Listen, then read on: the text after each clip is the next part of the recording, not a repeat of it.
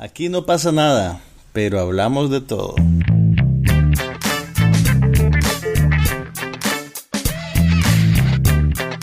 Un podcast sobre cine, TV, tecnología y todo lo demás.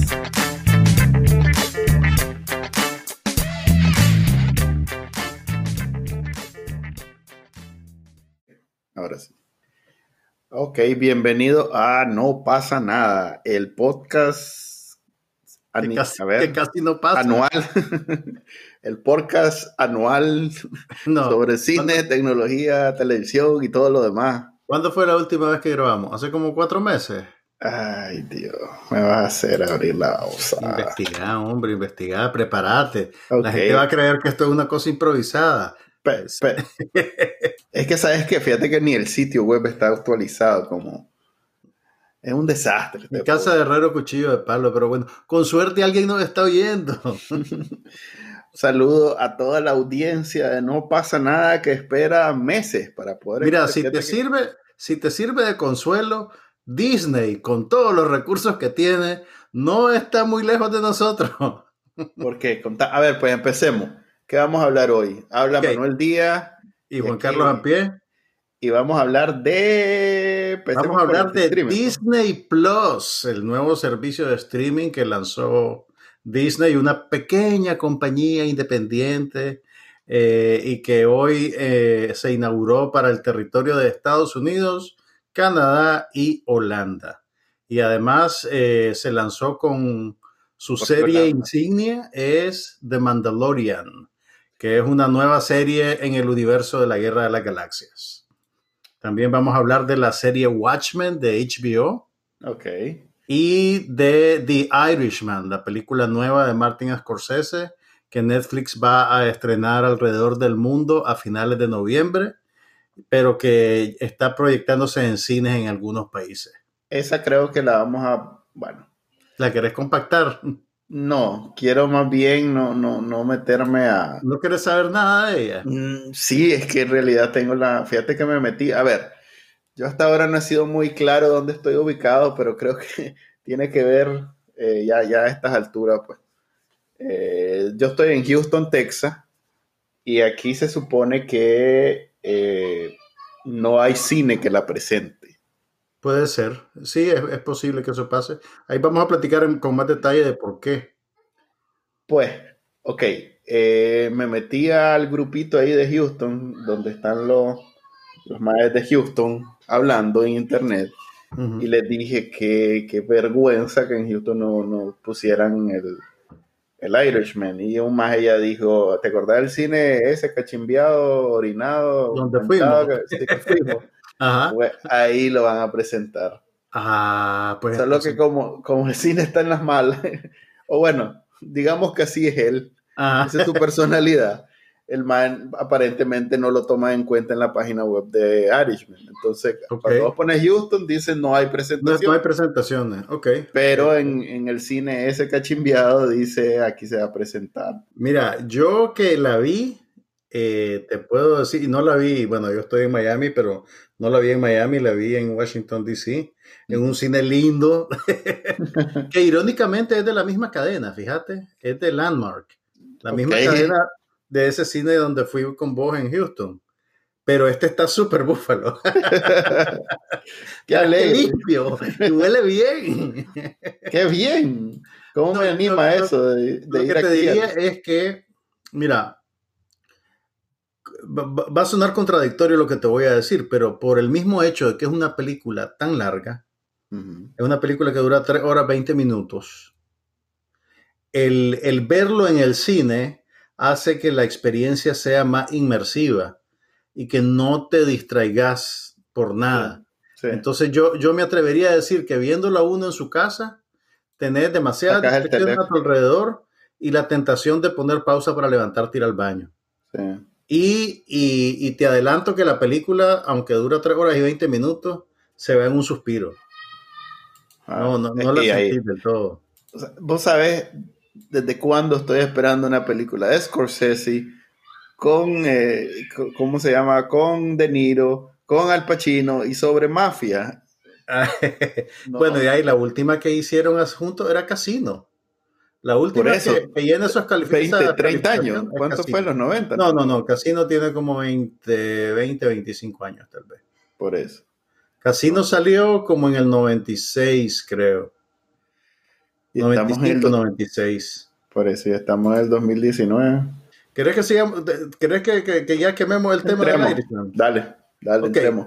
Mira, The Irishman la están presentando en Estados Unidos únicamente en algunas, lo que se llama ciudades selectas. Entiéndase Nueva York, Los Ángeles y algunos territorios más. Porque hay una guerra sorda entre Netflix y las Y grandes cadenas de cines, Ujú, que, que básicamente son dos, eh, los Regal y los AMC. Y, y el pleito tiene que ver con lo que, lo que formalmente se conoce como ventanas de distribución.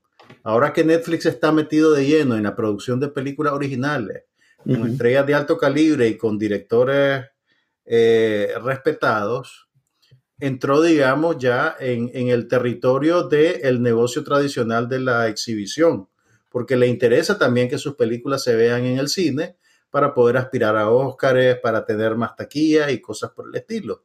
Pero los cines quieren mantener la ventana de distribución tradicional, que es más o menos de unos cuatro meses. Netflix originalmente quería proponer un modelo en el cual las películas se estrenaran en el cine el mismo día que se ponen en línea. Pero eso no, no eso no, obviamente no, no, no funcionó bien. Ahora se movió a una propuesta en la cual hay una ventana de un mes. Pero las dos grandes cadenas del cine le cerraron la puerta a esa posibilidad y no decidieron no, pre- no presentar la película. Por eso es tan difícil encontrar dónde proyectarla, pues más allá de, de- de- de Los Ángeles y Nueva York. Pa- para que veas al extremo que llegó Netflix, en Nueva York hay un teatro famoso cerrado que se llama el Teatro París, que se le venció el... el, eh, ahí lo, que- lo que mata a los cines en esas ciudades caras es el precio de los bienes raíces. Ujú. Entonces, digamos que el, el teatro tenía un, un contrato por 20 años. Cuando firmaron el contrato hace 20 años, el- la renta era, eh, no sé yo, digamos, 20 mil dólares. En el tiempo que ha pasado ahora, ese, ese espacio se volvió bien raíz de primera línea y Ujú. ahora ya no tienen plata para renovar el contrato. Entonces lo habían perdido. Netflix alquiló el Teatro París solo para presentar The Irishman en Nueva York. Entonces están presentándola en uno de los cines más tradicionales, más grandes y más lujosos. Eh, De hecho es un teatro, pues no solo no, no es un cine. Convirtieron un teatro en cine para Ya. presentarla. Ah, bueno, aquí ya valdría la pena aclarar que Netflix cuenta con presupuestos de Silicon Valley, que comparados con los presupuestos de Hollywood son como 10, 20 veces más de lo que gasta un, eh, lo que tiene en la bolsa, bueno, digamos que exceptuando Disney, que es el monstruo, lo que tiene en la bolsa un, un estudio de este tamaño, cualquiera, es una nada comparado con lo que tiene Netflix o Amazon o cualquiera de estos. ¿no? Ahora, esta, esta situación es irónica también porque Scorsese es un gran campeón de ver las películas en los cines. Sin embargo, se tuvo que casar con Netflix porque ningún estudio le quería dar el dinero que él necesitaba para hacer la película. Imagínate. Esta es una película bien cara para los estándares de Scorsese. El presupuesto fue de 140 millones de dólares.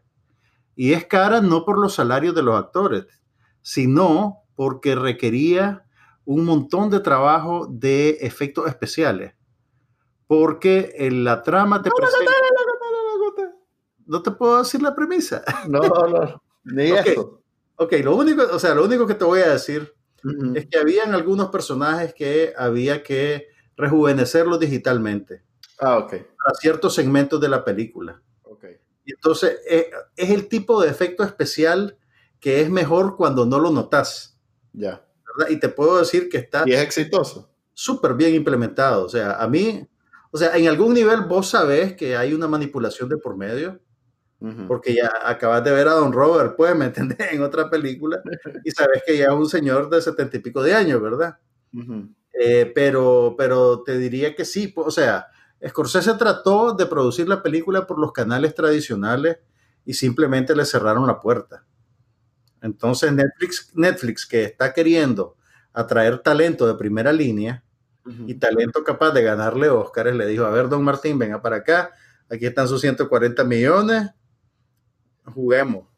Además que ahí, si querés, ahí le entramos entonces la discusión con Disney. Eh, se está cocinando una especie de monopolio. Monopolio, en donde Disney se está comiendo todas las facetas del contenido existente. Primero, ya tiene conquistado la producción de cine.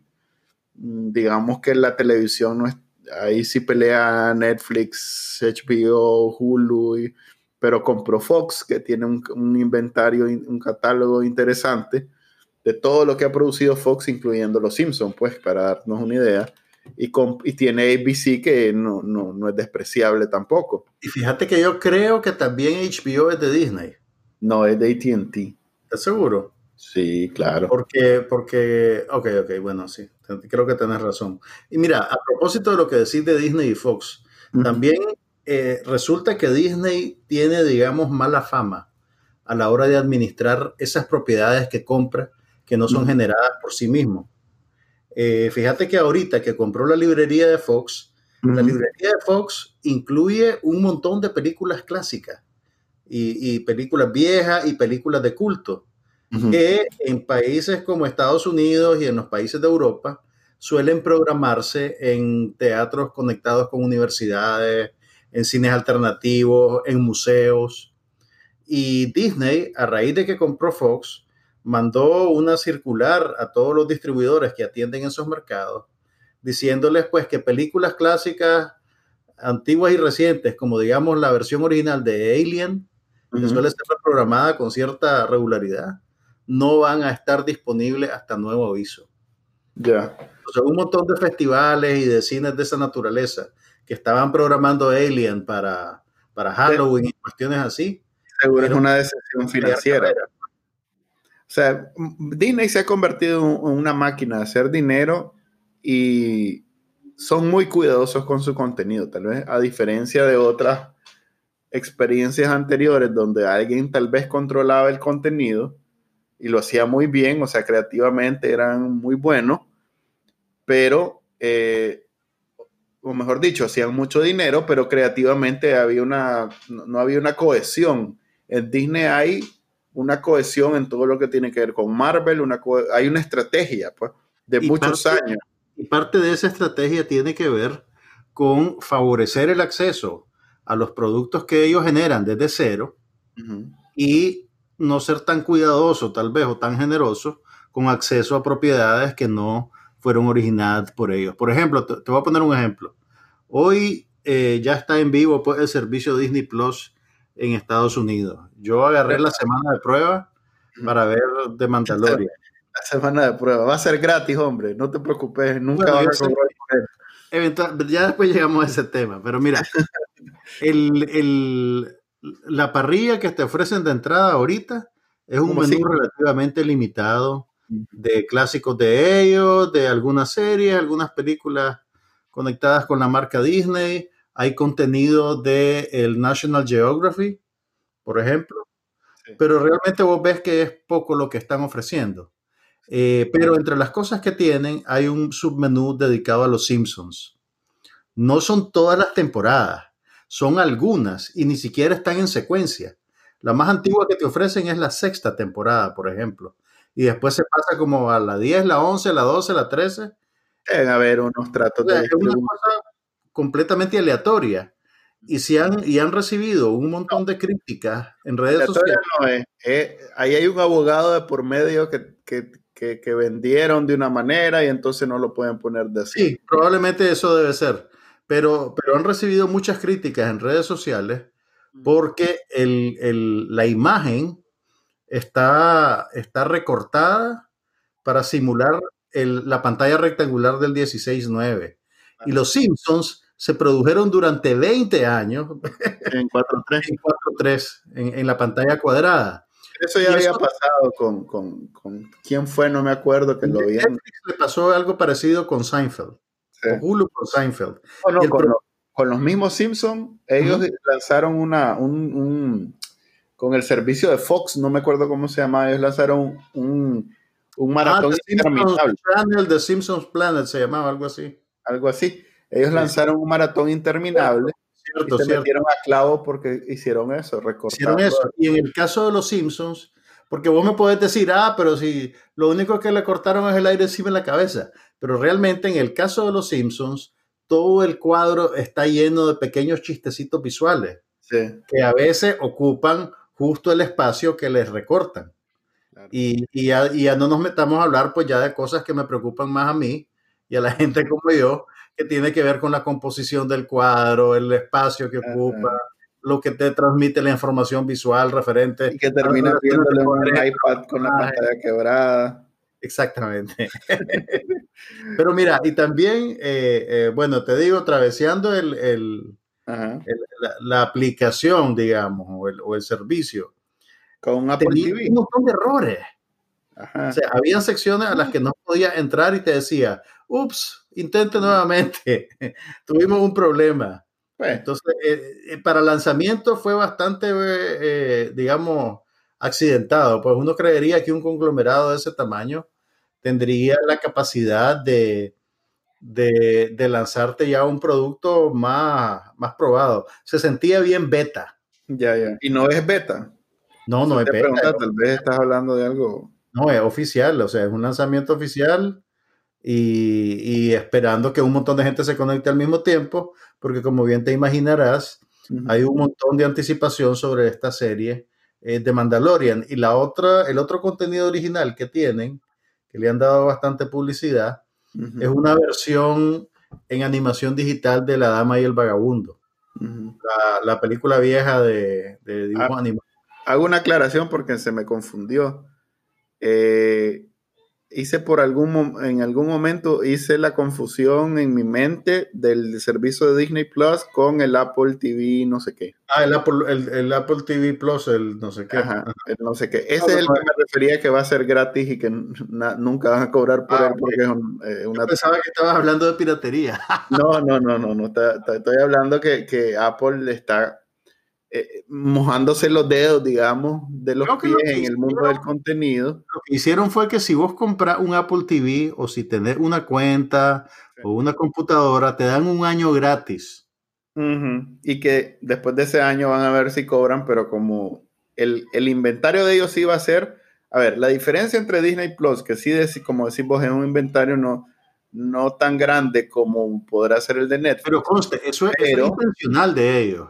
sí, Pero- ellos podrían ponerte ahorita una librería que dejaría a Netflix en, en- en- problemas, pero, Pero- no es el, el ahora que uso, de ellos. Correcto, ahora que uso Netflix te puedo decir que es un problema para mí eh, la interfase de Netflix de, de exponer su contenido, porque me salen las mismas 5 o 10 películas y series siempre que no me interesan, Ah, y tenés que irte a hurgar por todos los submenús. así es, y, y no, y, no, y ni así, pues. Ese, ese, ese es un problema que Netflix siempre ha tenido y que nunca han sabido solucionar. El algoritmo de recomendaciones y que va más o menos creando tu perfil no, no, no es bueno, no es... nada. Y, y entonces eso creo yo, porque escuché, no, no, no ubico en este momento a quién fue que le escuché, pero creo yo que Disney, eh, una de sus intenciones es simplificar y, y innovar en ese sentido, pues en lo simple, hacer una innovación. Fíjate que, puchica, no sé si le llamaría innovación a lo que vi. Parecía más bien, No, igual yo nunca lo voy a ver porque nunca va a tener nada. parecía más bien un, un- un producto todavía en formación. Ahora bien, me, me corrijo de nuevo. Dije que nunca va a tener nada y, y la verdad es que una de las, sí, una de las ventas fuertes de, de- del Disney Plus no es necesariamente esta serie de, de que tienen que ver con Marvel o con, o con, o con cómo se llama, o con la Guerra de la Galaxia, ni nada. Son las Es películas de niños. Es el inventario de niños. Así y es. si mañana, inventario catálogo, perdón, y si mañana esta chatela jodida se enamoran de las películas estas de princesa, no hay nada que puedas hacer. Ay, hay un submenú que dice princesas de Disney. Sí, no, no. Eh, Créeme que yo no, no, Te lo juro. me, hubiera, me hubiera muerto sin nunca haber pagado Netflix si no fuera porque a la hora de poner muñequitos en YouTube no, no es tan... Pero bueno, eh, Eh, ¿qué- te qué- cuento- ¿ya viste el Mandalorian? Pues? Mira, sí, pero, pero antes, de, antes de que entremos ya en el, Mandalo- en el Mandalorian propiamente dicho, mira, supuestamente el servicio va a estar disponible en Latinoamérica. Originalmente habían dicho que hasta el 2021. Ahora están diciendo que va a ser en el 2020. Sin embargo, leí algunos reportes que dicen que Disney le vendió los derechos de usar su librería de dibujos animados a Amazon Prime en Latinoamérica por un año. Mm, entonces a través de Disney, a través de Amazon Prime. Sí, es cierto. Hay un servicio de Amazon Prime que vale como 2 dólares, Ajá. pero no es muy bueno en español y es- esa es la Sí, única razón. Yo por la es bien limitada la oferta, Sí. pero si ponen ahí las películas de Disney, eso Ajá. va a ayudarle a Amazon Prime a meterse de lleno en Latinoamérica, donde no puedes disfrutar del beneficio del envío rápido de productos de Amazon, por ejemplo. Sí. Porque lo que pasa en Estados Unidos, Pero hay, pero, pero hay mucha más piratería, o sea que... exactamente, o sea, lo que va a pasar es que la piratería, yo creo que, eh, ah, bueno, y en ese contrato de un año para Amazon Prime, no se incluyen las series y las películas nuevas que están haciendo para Disney Plus. O sea que vas a poder ver los Aristogatos, pero no vas a poder ver The Mandalorian. Ya. Entonces, y lo que va a pasar probablemente es que toda la gente en Latinoamérica va a empezar a ver el Mandalorian pirateado. O se arman con el Fox, que, que tiene una, en, en Latinoamérica tiene una posición envidiable, y lo pasan por ahí en televisión abierta. Pues abierta a cable. No sé si están vendiendo los derechos para televisión abierta. de Eh, esa serie. digo, al, al ser ellos los dueños, Ah, bueno, ok. podrían perfectamente No lanzarla dicho, por ahí. no pero- han dicho nada todavía específicamente sobre eso, pues. Me imagino que los fanáticos de la Guerra de la Galaxia en nuestros territorios Uh, ya ya la vieron, la serie ya la vieron. y la vieron y la vieron pirateada, pues. Sí. Pero bueno, ¿vo- ¿vos tuviste chance de verlo? No, fíjate que hasta ahorita me doy cuenta que ya está al aire. Más bien estaba preocupado por ver las de Apple y me lancé el Morning Show, el primer capítulo. Eh, porque pues, eh, eh, ¿cómo se llama? La Jennifer Aniston. Es la Jennifer Aniston, es la, ¿cómo se llama? La, Witherspoon. la Chelita. es- Miss Witherspoon. Entonces, y bueno, y, y el más este, terminame de, de dar todo el, el- el cast para, para no tener que hacerme, matarme recordando nombres. Pero bueno, lo vi, la vi el primer capítulo y me recordó mucho, ¿sabes a qué? A la, a la serie aquella de, de Newsroom de Aaron Sorkin. Aaron Sorkin en HBO. de Aaron Sorkin, de hacer Y a vos mucho te gustaba. Sí, que a mí me gustaba mucho. Pues, por ser Aaron Sorkin, pues no, no, Ah, y eh, claro, no, no es el nivel de, de guiones de Aaron Sorkin, pero el nivel de producción es superior incluso. O sea, se ve que no, se ve que no están limitándose por hacer algo para televisión, pues. Yo no la he visto todavía. He leído algunas reacciones que la mayoría han sido bien tibias, pues, pero casi todos coinciden en que Jennifer Aniston es muy buena. Sí, muy buena. serie. Y creo que. Ajá. Ajá. Dale, dale. No, dale. No, te iba a contar un poquito pues de The Mandalorian para ubicarte. Dale, contame. Mira, es una serie dramática. De, los capítulos son, son cortos, entre 30 y 40 minutos parece que va a ser cada capítulo. Em, Bienvenido, porque. y la premisa es como una, como una historia de vaqueros en el mundo de la guerra de la galaxia. Entonces, el, el Mandalorian es un personaje interpretado por Pedro Pascal, el actor chileno que apareció como Oberyn Martel en Juego de Tronos y que también hizo, tenía un papel en Narcos, en las primeras dos o tres temporadas de Narcos, entonces es un maje Ah, ya reconocible, pero perversamente en todo el primer capítulo pasa con un casco en la cabeza, entonces no le ves la cara. Sabes que es él el que está debajo porque, bueno, le- le- les crees pues a los, a los Sos curioso. Ujú. pero este maje, y él es básicamente un, un cazador de recompensas. Ya. Eh, la acción se desarrolla supuestamente entre los acontecimientos que ocurren en el retorno del Jedi, A ver, que pasa- déjame ubicarme en la mente. El en el despertar de la fuerza. ¿Cuál es el A ver, háblame. La Fuerza es la primera película de la última trilogía, de la nueva. Hombre, a ver.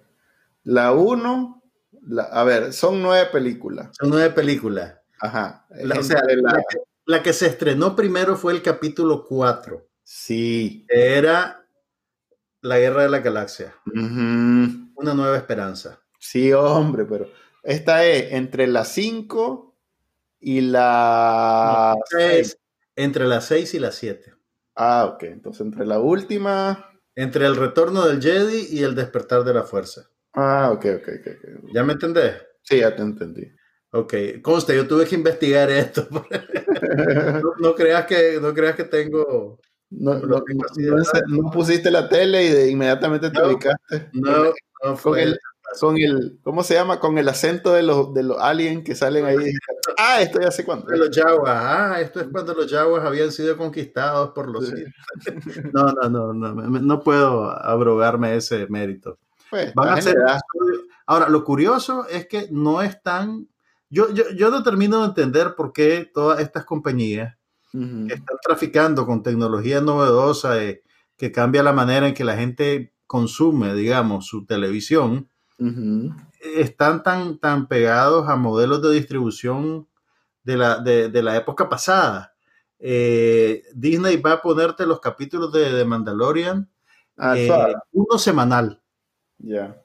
Al contrario de, por ejemplo, lo que hace Netflix y lo va a estrenar los martes, que es un día raro para, para, ese tipo de contenido, creo yo. Aunque tal vez le ayuda que son más breves de lo usual, pues entonces no es un compromiso. para mí eso es bienvenido. Además que a ver, algo que eh, Marvel empezó haciendo muy bien y que después lo descuidó, es que mantenía una cohesión en todo el universo. Entonces, las series de Netflix, por ejemplo. Ah, sí, no tienen nada que ver. Ya al final no tenían nada que ver. Al comienzo sí uno esperaba, tenía la ilusión que hubiera una conexión en alguna película con alguna cosa que pasara, digamos, en Daredevil o una de estas. Ya después, yo creo que en el The Punisher, la última, ni siquiera mencionan nada de lo que pasó, pues. Entonces, en algún momento se perdió.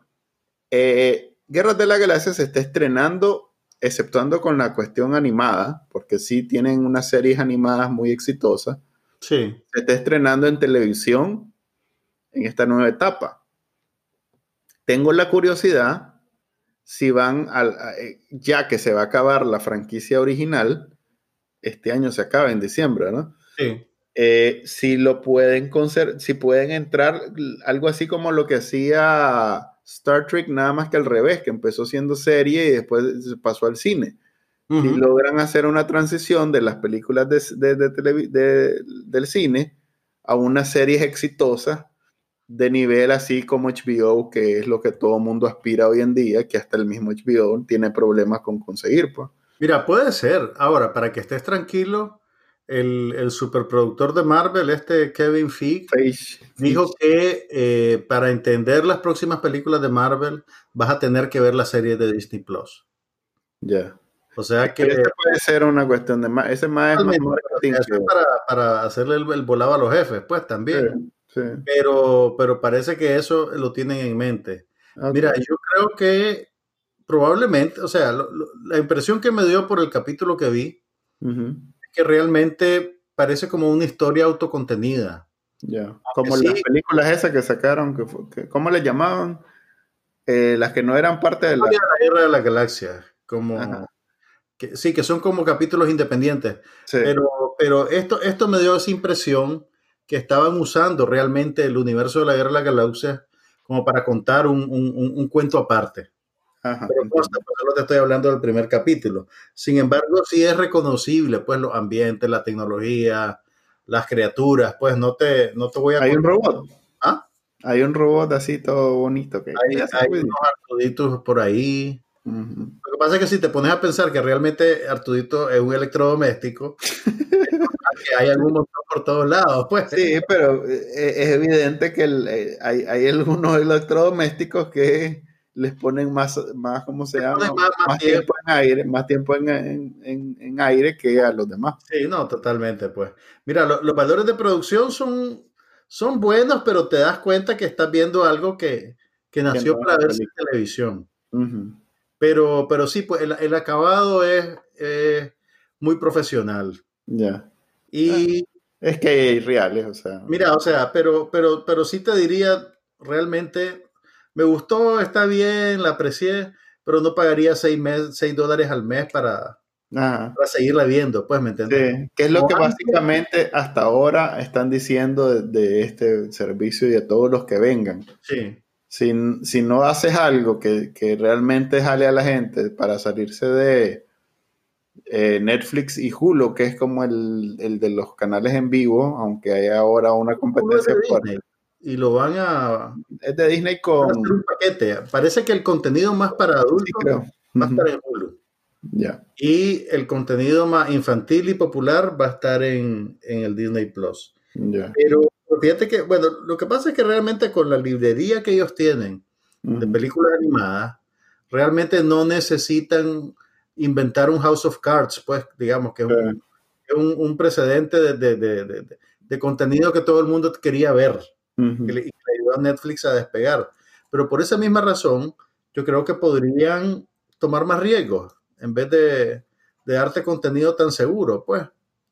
El Mandalorian es una serie, por, por ese primer capítulo, pues, eh, no, Lo que pasa es que la franquicia, están rompiendo el molde, pues, ¿me entendés? pero es que las franquicias te meten a problemas. Pues yo creo que eso le pasó al mismo, este, ¿cómo es que se llama? El, el creador, el, Johnson, el director de, la, de las dos primeras películas de la nueva trilogía, Oh, no, el creador del universo Star Wars, este, George Lucas. George Lucas le pasó cuando hizo las las tres nuevas. Ah, bueno, Eh, sí, sí. Por, por quererse hacer el artista y no tomar en cuenta los fans, fueron básicamente un fracaso. Incluso eh, plata, creativamente no fueron muy buenas, pues. O sea que, no le fue bien, pero, pero mira, el, eh, sí, pues, o sea, el, el- no me gustaron tanto como las originales o las, las siguientes. mira, a medida que, que- que estos productos se vuelven, digamos, tan enraizados en la cultura del fanático, sí, pues se vuelven más conservadores. Pero yo no te decía que, que tomaron riesgos con una serie de la Guerra de la Galaxia, sino que con otro tipo de contenido, pues, ¿me entendés? Con, con tal vez una serie más, más para adultos, una serie más complicada, no sé, pues, pero, pero, pero pues ahorita ahí es donde yo estoy con el servicio de Disney Plus. Pues esta semana ya y voy a lo tenés y, no, y no, no, no te animado, no te has animado a ver ninguna de las de Apple. Fíjate que todavía no, no he encontrado el tiempo, pero quiero ver el Morning Show. Ah, Que sí creo que, bueno, la Reese Witherspoon es, es muy buena, pero sí creo que la Jennifer Aniston es una buena actriz que para bien y para mal se quedó encasillada en el personaje de Rachel. Mm. Entonces qui- quisiera verla haciendo otras cosas, pues. Eso es porque vos no ves las películas de Adam Sandler. Por ahí Ah, le vas a ver el rango de actuación donde ella hace... En la de Adam Sandler. Bueno, oye, a, a propósito de Adam Sandler, este año salió una película de los hermanos Safdie, de los que hicieron Good Time, con Robert Pattinson hace un par de años. Ajá, Una película súper popular con los críticos, ok. que dicen que tiene la mejor actuación de todos los tiempos de Adam Sandler, Ah, que lo van a nominar al Oscar y que cuidado que gane. Se llama Uncut Gems, gemas sin cortar. Ajá, Y el ok. maje hace el papel de un joyero judío Ujú. de escala menor que se mete, parece que en una especie de trama criminal o algo así. No he querido leer mucho para, Ya. para que no me arruinen la sorpresa, pues, pero, pero más o menos eso es lo que dicen y, y las críticas han sido bastante entusiastas. Ok, de la, la Apple TV no, no, no me he acercado mucho a ver esa de del maje de, de Aquaman, sí se llama, a ver. Ah, sí, he visto los trailers, pero no. Es como una combinación de Game of Max, Thrones pero con... llega. eh, no, no sé, pues, igual no, no me llama mucho la atención, Eh, pero sí, como te dije, ya vi Morning Show, por lo menos un capítulo, y sí, este, hace varios, a ver, hay varios momentos en la serie donde se nota que los que lo hacen, incluyendo Apple obviamente, no tienen nada que perder Ujú. eh, Para- ¿En sentido criticando positivo o negativo? en el sentido positivo. O sea, varios tabús así que, que, que vos normalmente, eh, probablemente en una serie de network, pues no, no, nunca saldrían.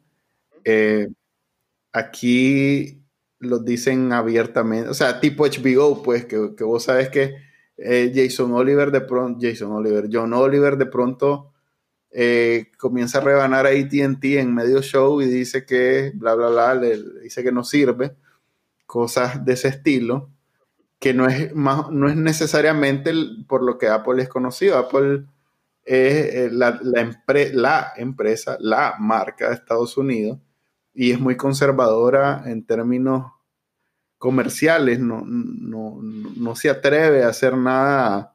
¿Te acordás cuando, cuando en iTunes hacían versiones editadas de canciones de rap para quitarles las vulgaridades?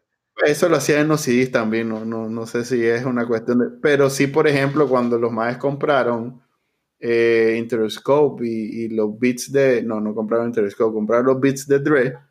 Ajá. Eh, fue controversial para los que normalmente consumen la marca porque ¡ah! es negro y es rapero y no sé qué y no sé cuánto. ¿Sabes que, que, hace, hace un par de años vi a través de iTunes una película francesa que se llama Holy Motors, que es de un excelente director que se llama Leo Carrá, y la película tenía, yo, yo la había visto en otro, en otro lado, ¿verdad? Y simplemente la quería ver de vuelta. La película tenía una escena con desnudez frontal y la versión que iTunes te está vendiendo, o sea, no es que la puedes ver te estás pagando por verla. Tenía, tenía en, tu, en tu eh, Blurred, tenía en enturbiado, digamos, la, la, las partes controversiales. y, entonces, y, te aseguro que eso fue sin pedirle permiso al director de la película. Entonces, porque Apple es una empresa y una marca conservadora. Por eso cuando te digo que en esta serie vi varios momentos, incluso que me dejaron pensando, pues e, es, básicamente, el, ya ahora es un género, antes era como, como, raro, pero ahora es un género de conocer la industria, cómo se hace el chorizo en la televisión, pues. Entonces, eh, que la malla se está poniendo vieja, que la producción se, se, ha, se ha, quedado eh, como este, se, ya, ya, no, ya no apela a, a los públicos que pasan todo el día pegados al teléfono y entonces todas esas discusiones que si vos trabajas en medio, pues son tu día a día. día, Ahí se discuten con una, como dirías vos, este, ¿cuál es la palabra que a veces usas? Candidez, eh, que, que eh, a mí me, me, me, asusta porque al final de cuentas el que está pagando la cuenta es Apple y Apple no es conocida por ser eh, eh, edgy, pues no es, no es alguien que toma riesgo. El, el mercado, el mercado de, de, de, de, contenido de televisión y películas, de distribución, está tan saturado que yo creo que ellos entendieron que no pueden darse el lujo de, no destacar, pues, ¿me entendés? Y, y, como están empezando, pues yo creo que se están dando permiso, pues, de, Además que debe ser complicado decirle a Jennifer Aniston o a Steve Carell, no vas a hacer no digas vulgaridades. Pues sí, mira, ahí dice tal cosa, pero vos no le hagas caso, por favor, no digas vulgaridades. Entonces, pinta bien a mí que me gusta el tema de los medios y las nuevas tecnologías y todo lo demás. Obviamente me llama la atención y, y, esa, en sí, solo por esa razón ya me, ya me interesa verla. Pero debo decir que el, enfoque y el, la, y el guion y, pues la producción, como te digo, es cara, se nota que hay reales. Eh, en general la hace una serie que estoy dispuesta, o sea, probablemente la, ubico como una de esas de CBS, de CBS este, en streaming, que son bien hechas no, y, además, y además pueden decir vulgaridades. Pues. Ese, es el plus. Eh, no, de hecho sí, hay una, escena interesante en, el primer capítulo de The Good Fight, donde eh, hay como un montaje de esos de película donde todos los, actores dicen en algún momento, todos los personajes dicen en algún momento la, vulgaridad para como desahogarse. Para ya del sistema. Sí, es porque en realidad es la diferencia. O sea, en CBS nunca vas a escuchar una vulgaridad ni por fregar. pues. Ahora, eh, ¿cuál es la otra serie insignia que están queriendo lanzar? Ahorita no me acuerdo de Apple Plus. Ah, bueno, tienen también un programa para niños que es de los creadores de Plaza Sésamo. Oh, Por ejemplo, que Plaza Sésamo se lo llevó a HBO. Antes Sí, me estaba- había estado en la televisión pública de Estados Unidos, creo que por 40 años. O me 50 años. yo, yo, tenía, como te dije, PBS solo por eso y, y ya ni eso. Pues. Pero bueno, entonces eh, eso, eso es lo que está pasando en el mundo del streaming. Estén pendientes. Bueno, he hablado con gente conectada con los cines en Nicaragua que dicen que están viendo la posibilidad si proyectan el Irishman. Acordate Ajá. que el año pasado, eh, Roma, la película de Alfonso Cuarón, Sí, Eh, pero eh, Roma, no estaba pro- programada para presentarse en Nicaragua. es una de película que, que, que conecta con el público. No, yo sé, lo, que te quiero decir es que no habían planes formales pues, de presentarla y yo estaba esperándome pues, a verla en Netflix. Creo que la iban a estrenar el, el 25 de diciembre, una cosa así.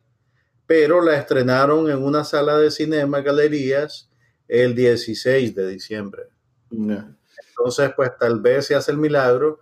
Y si así fuera, yo les diría que, que aprovechen para verla en el cine. Pues tal vez pónganle mensajes en Twitter al- a, los distribuidores y a los dueños de los cines para, para que vean que hay interés en ver la película. Porque realmente una ahí- película de Martin Scorsese con y Robert De sí. Niro, Joe Pesci y Al Pacino Hay un público trabajando al tope de sus habilidades, maje.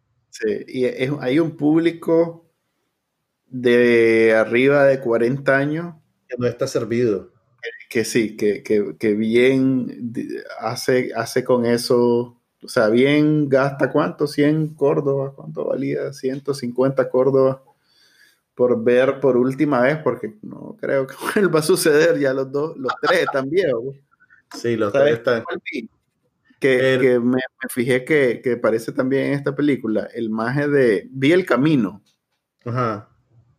la película después de eh, Breaking Bad, la que es sobre... Ah, ok, ok. Ajá, ajá. Yo no, no la he visto todavía.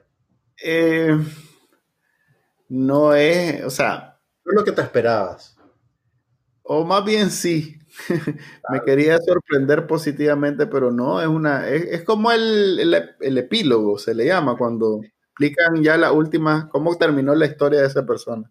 Sí, pero eso no Eh, es necesariamente malo, maje. No, no es malo, solo que no trasciende, pues no es aquello que te quedas al final pensando, ala, me dejaron la herida abierta y ahora no puedo vivir hasta que vea realmente la secuela y, y volver a empezar. creo que, planeara- que planearan hacer más, ¿no? Ok, yo no no sabía eso, por eso la vi con esa idea que hoy en día todo el mundo quiere hacer secuelas y, y- y a, y a- a mí también me gusta que si son historias buenas, encuentren maneras interesantes de ampliarla. Esta no es eso. Esto es el cierre del, de Breaking Bad como para darte una idea de cómo... Es más, yo creo que de ¿Qué alguna manera... Sí, es cómo terminó Jesse, pues. De alguna manera afecta a, a la, a, la, a la serie de... A la, a la que el spin-off ajá, del, del- de, de Soul, porque como que no, no sé, o sea, no, no va a haber una ampliación del- de la historia y lo que le pasa a este maje ya es lo que es, pues. Entonces, no, no- no me quedé emocionado, pero me sirvió para ver a, a- a aquel maje loco que, le, que, que sale en, en Breaking Bad en los últimos capítulos, que sale. Irishman. El Jesse ¿Ah? Plemons, que le decía siempre como era, todo es a fucking psycho. Sí, correcto. El maje que era todo educadito y Dale, todo, pero en realidad era un psycho. Ese maje, interesante como ver cómo ha avanzado de los tiempos de Breaking Bad, que era un maje desconocido en esos capítulos, a hoy en día ser coprotagonista en The Irishman. pues. Mira, yo te diría que, él- mira, el papel de él es, es un papel secundario eminentemente, pues. Pero mira, ese imagen lo debieron haber nominado al Oscar por su papel en, ¿te acordás de aquella comedia Game Night? Sí, correcto, el que es el policía. policía que quería tener amigos. Increíble. Sí, no, no se querían juntar con él. en realidad el maje es un excelente actor y tiene un rango y, y parece, parece como la el, el clon malogrado de Matt Damon y... el hermano feo de. Ah, pues como que lo clonaron y no quedó muy bueno y entonces vas a seguir probando, pero el maje yo creo que es hasta mejor actor que Matt Damon, ¿no? Es, es bastante mejor que Matt Damon. Sí, no, no pareciera, sobre todo en el camino se ve bastante... Vivido, ha vivido ese maje. Pues se ve que no, no, no, pretende ser, ¿cómo se llama? Galán de novela, el maje. No, no, no, no, no, no está en su currículum eso. Pero sí, me alegra por él que haya avanzado tanto en tan poco tiempo. Hablemos un eh, poquito de, la, la, otra serie que estamos, esta sí la estamos viendo los dos. Ajá, la, eh, serie nueva de Watchmen que se está presentando a través de, de HBO como repuesto a... Es, técnicamente un repuesto a Juego de Tronos, ¿no? No, hombre, para el Juego de Tronos están pensando en una, eh, ¿cómo se llama? Este, cuando es antes, prequel. Ah, pero bueno, cancelaron, cancelaron un prequel que estaba eh, que estaba proyectado a hacerse con Naomi Watts, que es una excelente actriz, pero parece que poncharon la idea de hacer esa serie. seguro bien. Y hay uno que todavía está vivo. Ok, por eso te digo. Eh, eh, de, Game of Thrones va a ser un prequel lo que lo va a sustituir. Este Watchmen es como. Que por cierto, terminó de Deuce. Es un ah, capítulo bastante. ¿Qué esperaba? ¿Y qué esperaba? Esperaba, ¿cómo se llama? 10 temporadas por lo menos. Eh, ¿Cómo se llama? Eh, David Simon, la serie de David Simon. La de David Simon, pero la, la, de... Trabajaba en el mundo de la pornografía en el Nueva York a finales de los 70 y principios de los 80. Así, de hecho termina con igual una especie de epílogo moderno en donde... No, no, no, la he visto, no la he visto, la quiero ver, me Creo que el penúltimo capítulo es mucho más, más parecido al, al, verdadero final que el último capítulo. El último capítulo es como para que hagas la comparación de, cómo era, cómo es hoy en día. Yo para los que no la voy a ver algún día, pero no, no, he, no he podido encaminarla. Pero bueno, hablemos un poquito de Watchmen. Esta serie está basada en, bueno, es un, es un animal raro realmente. Eh, Watchmen nació como un cómic escrito por Alan Moore y ilustrado por David Gibbons. Es, como un, es un producto literario, digamos que fue lo que elevó la novela, el cómic eh, de superhéroes al estatus de novela gráfica de buena reputación. Incluso la revista Time la nombró una de las 100 mejores novelas publicadas en inglés en la década de los 80. Yo, por supuesto, vi la película y no vi ni la novela ni nada de eso.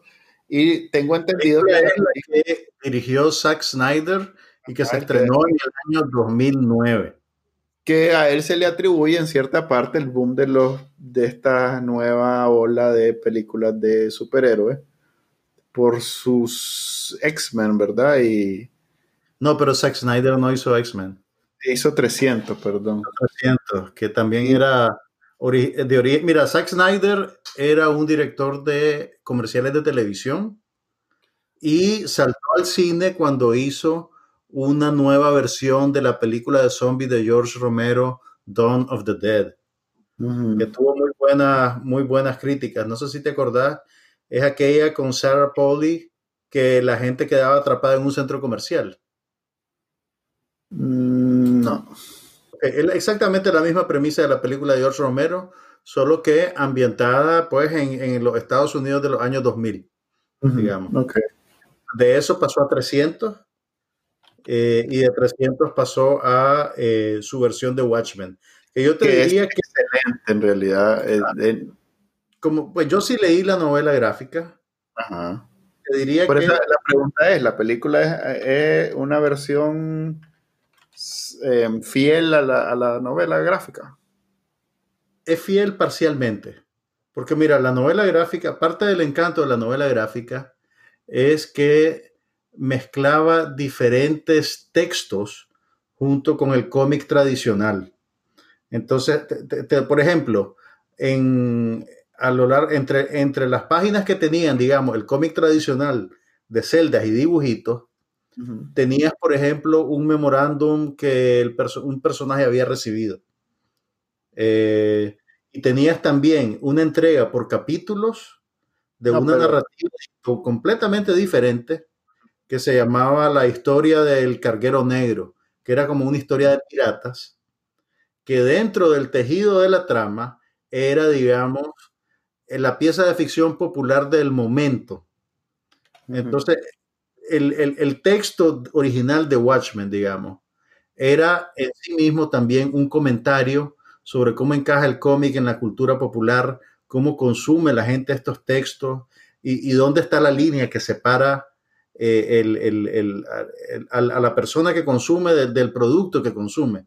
Realmente la experiencia de leer el, cómic original es imposible duplicarla en una película, o por lo menos la película de Snyder no encontró manera de hacerlo.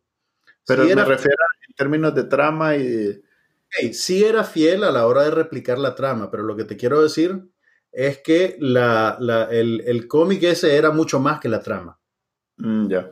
La trama es como que yo eh, viene un superhéroe y cachimbea un maje y salva al mundo y le da un beso a la muchacha bonita al final. Eso es trama, ¿verdad? Pero de eso te quité completamente, digamos, la textura, el feeling, la estética, una serie de valores que... En sentido que lo haga este maje porque 300 eso tiene.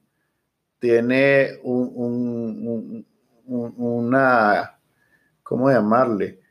Eh, una imagen bien particular, así como Sin City, recuerdo, de Frank Miller, que son películas muy poco comunes en términos de cómo se ven y cómo arma las escenas y los personajes parecieran en algún momento ser animados, pero en realidad son eh, actores. Entonces, eh, es más, eh, en el caso de Sin City yo tengo dudas de dónde usaron pantallas verdes y dónde era realmente... Creo que todo era pantalla. Ok, imagínate, o sea... Todo sí, y todo 300 es pantalla verde.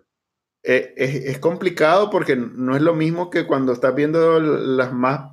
Las, las primeras de Marvel, vos obviamente ves todo lo que es efecto de computadora. En este caso, todo está inmerso en un efecto, entonces es más difícil identificar hasta dónde es la realidad concreta que te permita comprar. Pero mira, el, bueno, esta nueva serie de Watchmen, eh, cuando, cuando la anunciaron había mucho escepticismo, pues. Y, te, y la gente decía, pues, ¿para qué otra vez Watchmen? Blah, blah, blah. Y el productor Damon Lindelof dijo que era un remix de Watchmen, que no era una nueva versión de Watchmen. Que eso también a mí me dijo, mmm, eso no suena bien, Chele, no suena bien. Además que ese maje tiene, pues, tiene un currículum cuestionable. A ver, Lindelof hizo la serie de televisión Lost, que se proyectó desde el 2004 al 2010, que es famosa por haber dejado a la gente colgada de la brocha con su conclusión. Creo que, a ver, mm, creo que, todavía está siendo muy buena gente con la imagen. El, problema es los grandes hoyos en la trama que, no, que nunca se preocupó por tapar. En realidad tiene océanos de... De pronto se iba por un lado, se, se, no sé, perdía el interés, se distraía y una temporada completa se perdía en, en nada porque el Maje básicamente decidió en la temporada siguiente irse por otro lado. Entonces, parecido, o no, no, a ver, en, en, lo, en los que, en los ¿cómo se llama la que se, desapareció el, el, la mitad de la gente, que también es de Lindelof? Leftovers. en The Leftovers es una cuestión, a ver, el MAE presenta una historia bien interesante y en algún momento decide irse por las relaciones humanas en vez de la historia, lo cual es perfectamente válido si vos comenzás a vender eso como, la, como el, valor de la serie. Pero de nuevo. Vos no apreciás que alguien te cambie el registro a medio camino en una serie. Exactamente, porque vos invertís en ver, sobre todo en series tan densas todavía Lost era un poquito menos, pero eh, esta Bueno, los- me cuenta que Lost lo hizo para televisión abierta. correcto, como era de network, había, esto lo hizo y le dieron todas las libertades, incluso, perdón, pasó como dos años esperando para hacer la última temporada, una cosa así, recuerdo. Eh, esto, eh, eh, el problema es que el más en, en medio camino decide irse por otro lado y vos estabas viendo una serie sobre una cosa y de pronto terminaste viendo una serie sobre otra cosa. Mira, yo no, yo no he visto las series anteriores de él. Sí vi las películas de Star Trek porque él es el creador, digamos, de la regeneración de Star Trek que arrancó en el año 2009. La que tenía a Chris Pine haciendo el papel de del Capitán Kirk y a Zachary Quinto haciendo el Parece- papel. Ajá, correcto. sí. Ese es Damon Lindelof. Eh, pero sí te puedo decir que esta serie de Watchmen la estoy disfrutando increíblemente. No, Mm. o sea, eh, no sé qué es lo que hace y cómo lo está haciendo, pero eh, es una cosa súper refrescante y te diría que en espíritu y ejecución está más cerca del cómic que la película de Snyder. Aunque la trama es completamente diferente, o sea, hay algunos personajes que, que- que son los mismos, pero que lo encontrarán más adelante en la vida, pero, pero creo que están haciendo un trabajo extraordinario realmente. No sé cómo la experimentaría una persona que no ha leído el cómic y que tal vez tampoco ha- haya visto la película anterior. Ujú.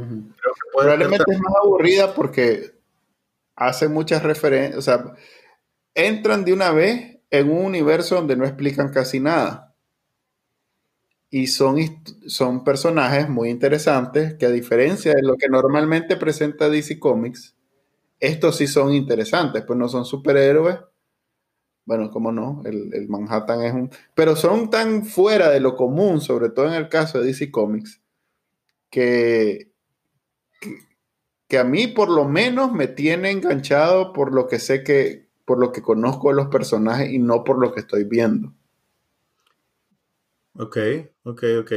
No sé, pues, o sea, es difícil ponerse en los zapatos de alguien que viene en cero a esta serie, pero yo creería que por lo menos el, el trabajo de los actores le, le serviría a alguien de salvavidas.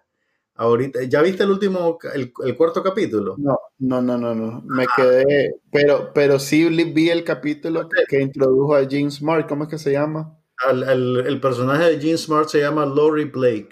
Que Lori Blake, que es la, Estas mujeres le deberían de dar un premio por ese capítulo. Qué bárbara. es excelente. Entonces, si bien ya no, no me tenía muy emocionado viéndola, con la introducción de ese personaje, definitivamente ya, ya, ya tengo más interés.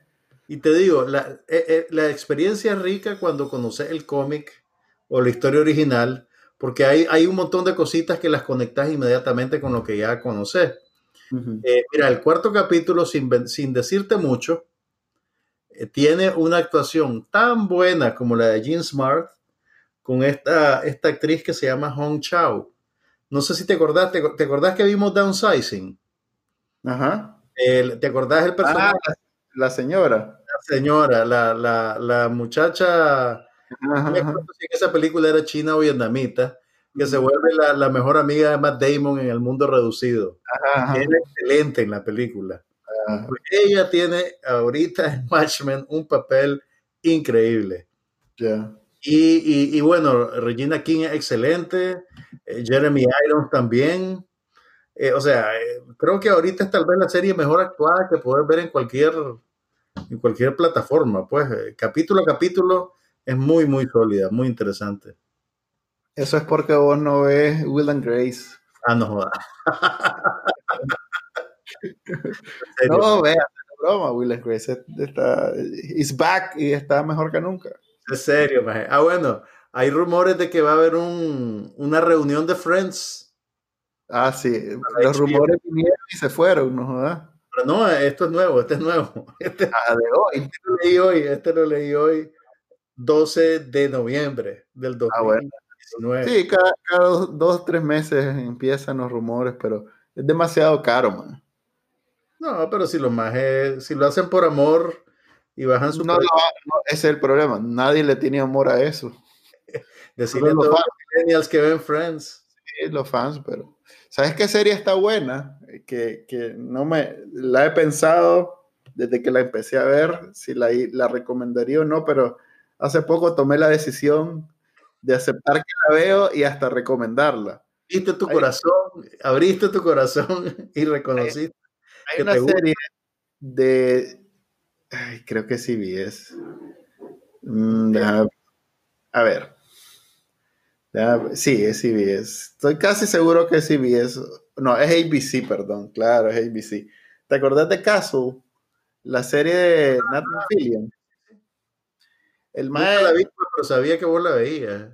El más este, junto con creo que uno de los productores ejecutivos, algo así, inició una nueva serie muy parecida, donde el maje hace un maje que quiere ser policía y entonces acompaña, pero es más, es más orgánico, digamos. En realidad él es policía en esta serie. Ya. Se llama The Rookie y ya tiene dos temporadas. A la puchica, eh, Sí, no, no yo, me puse el día después de ver los primeros. Pero está bien, o sea, si vas a ver una serie de, de, Network, que ya yo no veo ninguna, en realidad me, me he percatado que aparte de Blacklist, que pues... Sigue el aire Blacklist. Sigue el aire y enredándola más todavía. Lo más, yo sé que bueno, mucho. Pero no, pero en, The Blacklist vos ya sabes que estás viendo al maje, pues no, en realidad no, no, estás viendo la serie, estás viendo, es tu momento, es como ir un podcast de James Spider, pues, Spider, que, que el maje te habla y vos necesitas escucharlo y, como cuando las viejitas veían Sábado Gigante, pues que veían a Don Francisco. Él estuvo Don Francisco. El Don Francisco de la televisión gringa. Para Entonces, no, es que Blacklist tiene audiencia. Tiene, te entiendo, te entiendo. Pero The Rookie es, si vas a ver una serie de Network, creo que The Rookie es lo mejor que puedes encontrar. Que no sean aquellas chanchadas que te gustaban a vos de la magia de, de Scandal, ¿cómo es que se llamaba? La... No, solo Scandal me gustaba, yo no veía... Pero tiene como ocho la magia. La única que yo veía era Scandal y me gustaba. es, como la otra opción. ¿Quién, quién más hace Network? Ya, ya, ya ni sé qué, peli, qué serie todavía. Todos están yendo para, para, para, para el streaming. Lo más porque el talento para Netflix. Netflix les dio un saco de reales, no sé de qué tamaño. Y... No, pero ahora todo el mundo, no fregues. Y hay AMC, es la que volvió, por cierto, este. Eh, jodido. Ahora no me acuerdo cómo se llama, pero bueno volvió a la mejor serie de AMC después de después de Breaking Bad. Mad Men. No, hombre. Es lo que te pierdes vos. Volvió eh, y entonces se me va a olvidar, pues. Esperen el próximo episodio de No pasa nada. Que Manuel se va a acordar del nombre. Ah, eh, la de los. La, de los. Sí, no, hombre, la de los hackers. Ah, eh, Halt and Catch Fire. No. No sé serie. ¿Ah? Silicon Valley. No, hombre. Silicon Valley volvió también. Mr. Robot. Mr. Robot. Mr. Robot. Correcto. Eso no era USA Network. Ah, es cierto. Mm. Para que vean lo perdido que está grabando. ¿eh? además es, cierto. Es que sí, lo que en realidad que Network Mr. Robot lleva ya.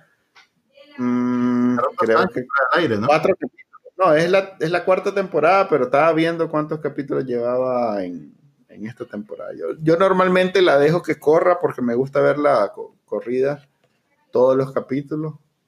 Así veía también esta, ¿cómo se llama? La de Game of Thrones. Así me gusta ver esas que te dejan demasiado picado en, al final, porque no me gusta pasar una semana con, la cosa de cómo va a terminar.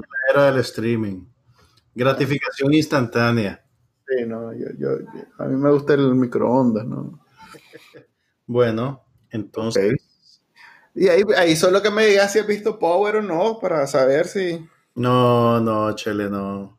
Ah, Eso sí, es, si Empire era chanchada. Ey, un momento, respeto.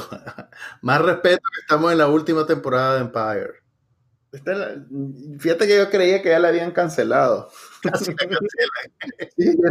pensé que la habían cancelado y de pronto me apareció que había un capítulo. Estoy preocupado porque cuando acabe Empire no sé qué voy a hacer para ver a la Taraji P. Henson. Creo que voy a tener que empezar a ver Empire de vuelta en el primer capítulo. No, esa madre le van a dar serie inmediatamente. Pero bueno. Ok, eso Mira, fue, también, bueno, en otra ocasión, si querés, hablemos más de películas, porque acabo de salir de, de ver Doctor Sleep, Ajá, que dicen que es original. Versión del Resplandor, y tengo, tengo sentimientos que compartir al respecto, pero ahorita ya Ya. negativo. tengo... No vean Jack Ryan, es una chanchada, no la vean. ¿Qué cosa? Jack Ryan, que tiene nueva temporada, no la vean. No pierdan su tiempo en eso. La de Amazon, Ah, ajá, ajá. No la vean. Mejor vean esas nuevas de, de Apple y de, y de Disney que sí tienen por lo menos eh, las buenas intenciones de ser de calidad, no que esa chanchada. Creo que, creo que la paternidad te llama, Manuel. Sí. Y ya tenemos una hora platicando, así que creo que es Eso sería. momento de despedirnos. Nos vemos entonces en el 2020. No, mira, a ver. Pero es, que, pero es que a vos no te gusta hacer las cosas estructuradas, porque podríamos hacer un podcast de lo mejor del año. Eh, ya lo hablamos, todo lo mejor del año, sí. No, No. Ah, bueno, películas de vos. por ejemplo. Pero bueno, eso- eh, estén pendientes del, del podcast, no pasa nada. El factor sorpresa es, es lo más importante con nosotros. No, dale, hagámoslo mensual, aunque sea. Dale, entonces, es en noviembre, con suerte nos escuchan de vuelta en diciembre y gracias por acompañarnos. Se despide de ustedes Juan Carlos Ampie. Y Manuel Díaz. Hasta entonces, entonces. Hasta entonces, entonces.